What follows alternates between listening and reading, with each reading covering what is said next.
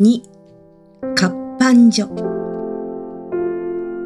ジョバンニが学校の門を出るとき、同じ組の七八人は家へ帰らず、カンパネルラを真ん中にして、校庭の隅の桜の木のところに集まっていました。それは今夜の星祭りに青い明かりをこしらえて川へ流すカラスウリを取りに行く相談らしかったのです。けれどもジョバンニは手を大きく振って、どしどし学校の門を出てきました。すると町の家々では、今夜の銀河の祭りに一位の葉の玉を吊るしたり、ヒノキの枝に明かりをつけたり、いろいろ支度をしているのでした。家へは帰らずジョバンニが町を三つ曲がって、ある大きな活版所に入って、靴を脱いで上がりますと、突き当たりの大きな扉を開けました。中にはまだ昼なのに電灯がついて、たくさんの臨天機がバタリバタリと回り、切れで頭を縛ったり、ランプシェードをかけたりした人たちが何か歌うように読んだり数えたりしながらたくさん働いておりました。ジョバンニはすぐ入り口から3番目の高いテーブルに座った人のところへ行って、お辞儀をしました。その人はしばらく棚を探してから、これだけ拾っていけるかね？と言いながら一枚の紙切れを渡しました。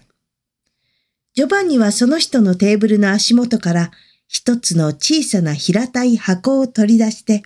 向こうの電灯のたくさんついた立てかけてある壁の隅のところへしゃがみ込むと、小さなピンセットでまるで泡粒ぐらいの活字を次から次へと拾い始めました。青い胸当てをした人がジョバンニの後ろを通りながら、よー、虫眼鏡くん、おはよう。と言いますと、近くの四五人の人たちが声も立てず、こっちも向かずに冷たく笑いました。ジョバンニは何べんも目を拭いながら、活字をだんだん拾いました。六時が打ってしばらく経った頃、ジョバンニは拾った活字をいっぱいに入れた平たい箱をもう一度手に持った紙切れと引き合わせてから、さっきのテーブルの人へ持ってきました。その人は黙ってそれを受け取って、かすかにうなずきました。ジョバンニはお辞儀をすると、扉を開けて、計算台のところに来ました。すると白服を着た人がやっぱり黙って小さな銀貨を一つジョバンニに渡しました。ジョバンニはにわかに顔色が良くなって威勢よくお辞儀をすると台の下に置いたカバンを持って表へ飛び出しました。それから元気よく口笛を吹きながらパン屋へ寄ってパンの塊を一つと角砂糖を一袋買いますと、